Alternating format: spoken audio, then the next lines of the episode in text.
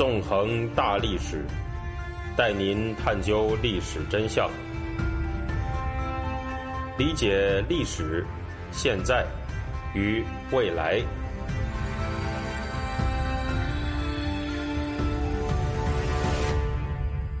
大家好，欢迎大家收听《纵横大历史》，我是主持人孙成。今天呢，我们将继续讲述文革和大清洗的对比问题。那么，在上一讲当中，我们谈到大清洗和文革的一大共同点，就在于这两次政治运动实际上的主要受害者都是普通的平民百姓。然而呢，在今天人们更为常见的认知里面，这两场政治运动看上去呢，主要是针对苏共。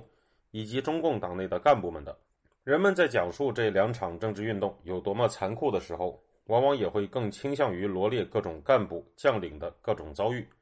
至于那些死亡人数更多、死亡情况更惨烈的平民们，在这种叙事当中呢，却往往沦为了一种背景板一样的东西，从来就没有占据过叙事的中心。然而，只要仔细想一想，就会发觉到呢，这样的叙事体系是相当不合理的。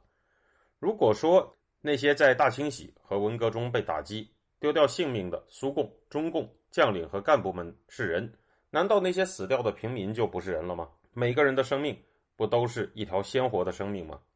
更何况呢？那些被斯大林和毛泽东打击的共产党将领和干部们，实际上手上也往往都有大量的血债。许多人在被清洗掉之前，都是残害、杀戮民众的急先锋。然而，这些将领和干部们却占据着叙事的中心，甚至成为了后斯大林时代的苏共和后毛泽东时代的中共评价政治运动好和坏的标准。如果一场政治运动没有波及到大量的将领和干部，那么尽管这场运动中也许死了很多平民，甚至死的比大清洗和文革还要多，但这场运动依然也有可能是被当成是必要的，乃至是好的。而在这种叙事体系里面呢？斯大林的大清洗和毛泽东的文革最邪恶的地方，也不是杀害了大量的平民，而是打击了大量的共产党将领和干部。那么，我们究竟应该怎么做，才能够真正的破除掉人们头脑中这样一种扭曲的叙事体系呢？讲出那些平民受害者的遭遇，其实是一个很好的办法。通过这些人的故事，我们才能够深刻的体会到，那些平民受害者也都是一个个活生生的人，他们的痛苦经历。不应该被人们遗忘。今天的人们在谈到大清洗的时候，往往会对布哈林死前那封致未来一代党的领导人的一封信耳熟能详。当时呢，即将被斯大林罗织罪名处死的布哈林向他的妻子口授了这封信，表示自己被加上了不存在的罪名。这封信呢，被布哈林的妻子背诵了下来，并在几十年后公布于世。在信里面呢，布哈林这样说。我向所有的党员呼吁，在这些可能是我生命中的最后几天里，我坚信，经过历史的过滤器，早晚不可避免的将会把我头上的污秽冲掉。我从来没有当过叛徒，如果是为了列宁的生命，我会毫不动摇地献出自己的生命。我热爱基洛夫，没有做过什么反对斯大林的事情。我请求新的、年轻的和诚实的一代党的领导人，在党的全会上宣读我的这封信。宣布我无罪和恢复我的党籍。在信里面呢，还这样说道：“我就要离开人世了。我不是在无产阶级抚越面前低下了我的头。无产阶级抚越应该是无情的，但也应该是纯洁的。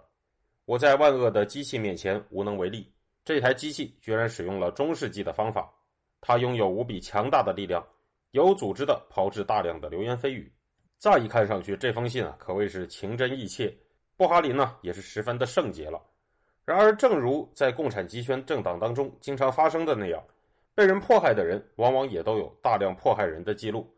我们只需要看一看，在一九二八年，布哈林在作为共产国际代表出席中共六大时所做的政治报告，就能看出这个问题。在这份报告里，布哈林建议中共军队不应该集中，而应该分散，并且说道：“我们认为不要将红军聚到一个地方。”最好将它分成几个部分，三部分、四部分，看当地的条件怎样，分聚到各地方，经相当的时间再转一个地方，到这个地方住一些时间，杀一杀土豪劣绅，吃一吃饭，喝一喝鸡汤，再到另外一个地方，到另外的区域中，还是照样的杀土豪、吃鸡，过了相当时间之后再前进。在许多人的认识当中呢，布哈林被视为苏共内部的温和派。然而，只要我们看一看他的这段发言，就能看得出，实际上他本人呢，也照样是一个心狠手辣的共产极权分子，公开要求中共军队到处残杀所谓的土豪劣绅，并用吃鸡来比喻中共军队的打家劫舍。当然，在讲出这段血淋淋的话的时候，布哈林大概还会不会想到，在这之后，他这个共产集权政权里的螺丝钉也会被共产党自身吞噬。事实上，就在布哈林死前的这封信中，他也对列宁时期杀人如麻的苏联特务部门契卡赞誉有加，并没有认为列宁时期共产党的种种杀戮有什么错误。在信里面，他这样说道：“契卡的优良传统已成为过去了。当时革命的思想指导他们的一切行动，使他们对敌人无情，对付各种反革命，保卫了国家。所以，契卡机构受到特殊的信任，享有特殊的荣誉、威信和尊重。”而现在，所谓的内务人民委员部的机构，就其多数人来说，是由无原则的、腐化的、物质上得到满足的官员组成的退化变质的组织。为了满足斯大林病态的怀疑心理，我不敢说的更多。为了追求奖章和荣誉，他们利用了契卡原来的威信，进行最卑鄙的活动。而他们不懂的，他们同时也在消灭他们自己，因为历史是不能容忍。卑劣行径的见证人继续存在的。然而呢，与布哈林这样有累累血债的苏共高干相比，大量死于大清洗的民众可并没有这样的血债。他们完全是极权主义的受害者，仅仅因为苏共的一套阶级理论、政治理论或者种族理论就被划成了异类，最后丢掉了性命。听众朋友，您现在收听的是回顾文革系列节目，我是主持人孙成。在这里，我们就来举几个例子吧。第一个例子呢，来自美国历史学家提摩西·斯奈德的勾陈，在他研究斯大林以及希特勒在东欧暴政的著作里面，曾经讲述了一个名叫雅尼娜·尤瑞维兹的波兰裔女孩的故事。这名在大清洗期间居住在列宁格勒的女孩，因为这场政治运动失去了她的很多位亲人。书中这样写道：在她家的三姊妹中，她排行老三，与大姐玛利亚感情最好。玛利亚跟一位叫做斯坦尼斯瓦夫·维格诺斯基的年轻人谈起了恋爱，他们三人经常一起出去散步，由雅尼娜充当姐姐的女伴。玛利亚与斯坦尼斯瓦夫于1936年结婚后，1937年8月，玛利亚被捕，她丈夫似乎知道大事不妙，他说：“我将与她在地下重逢。”他前往有关单位询问，结果也遭到逮捕。九月，内务人民委员部去查抄尤瑞维兹家。没收了所有波兰文书籍，雅妮娜的二姐伊丽莎白也遭逮捕，结果伊丽莎白、玛利亚与斯坦尼斯瓦夫都遭人在后颈枪击，一枪毙命，埋葬在大型坟冢，连墓碑都没有。雅妮娜的母亲向警方询问他们的下落，跟别人得到同样的一句谎言。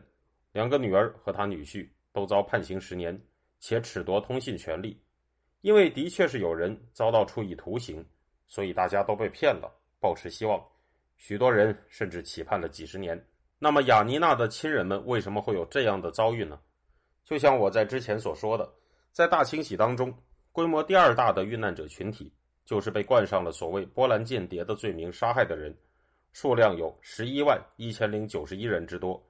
其中包括大量的波兰裔居民。在苏共炮制的阴谋论叙事里面呢？是波兰间谍，而不是苏共制造了乌克兰大饥荒。这场政治运动里，苏联的波兰裔居民遇害的可能性是其他族裔的四十倍。而在雅尼娜所居住的列宁格勒，更是有百分之八十九的波兰裔居民遭到了屠杀。在针对所谓波兰间谍的大清洗展开后，斯大林呢曾经对叶入夫表示：“干得好，继续深入追查，把这些波兰垃圾都清理掉，除恶务尽，这对苏联有重大贡献。”于是呢，雅尼娜的大姐、二姐和姐夫就成了斯大林口中那些被清理掉的波兰垃圾，他们这些普通人的死，则成了对苏联有重大贡献的事。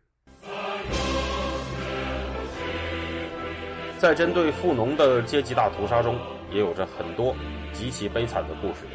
在苏联境内的很多地方，苏联当局都设置了进行大屠杀的场所。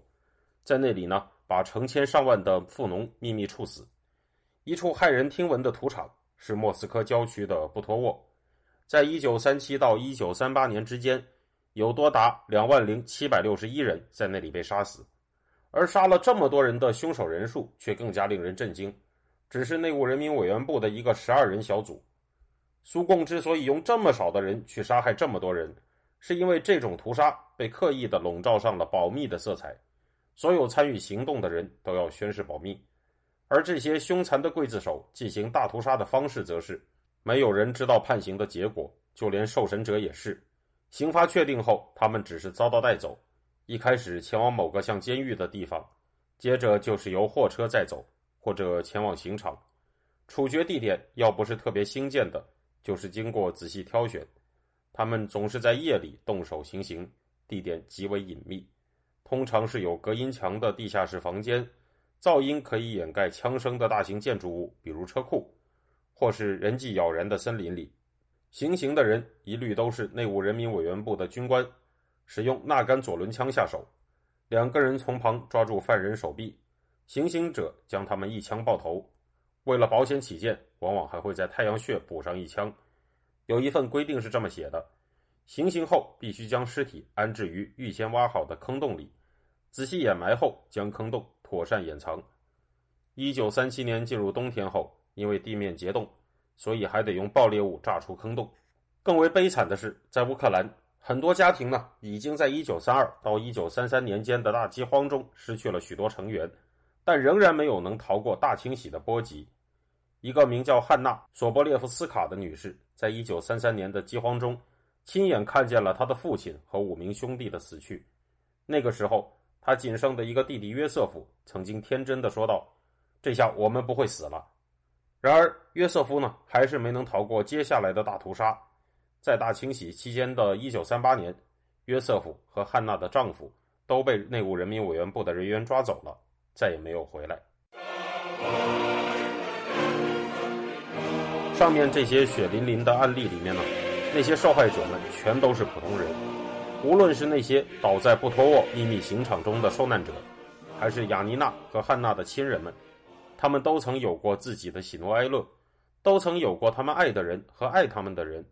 都曾有过自己的梦想和希望，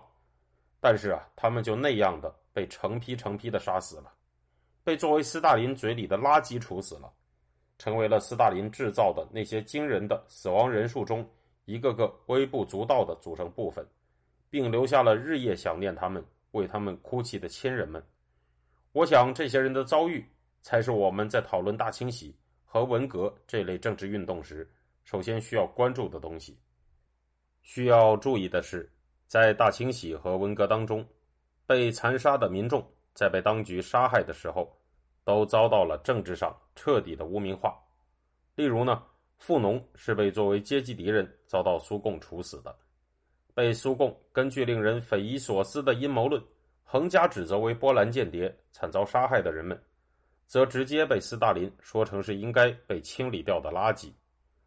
无独有偶。在文革当中，杀人最为惨烈的政治运动——清理阶级队伍里面，更是有多达七位数的人惨遭杀戮。在斯大林和毛泽东的眼中，在当时的苏共和中共眼中，这些被杀害的人们都被当成了一种不需要的物件，被清理掉了。这样的一种论述，我们在二零一九年的香港当局镇压反送中抗争时也能够看到。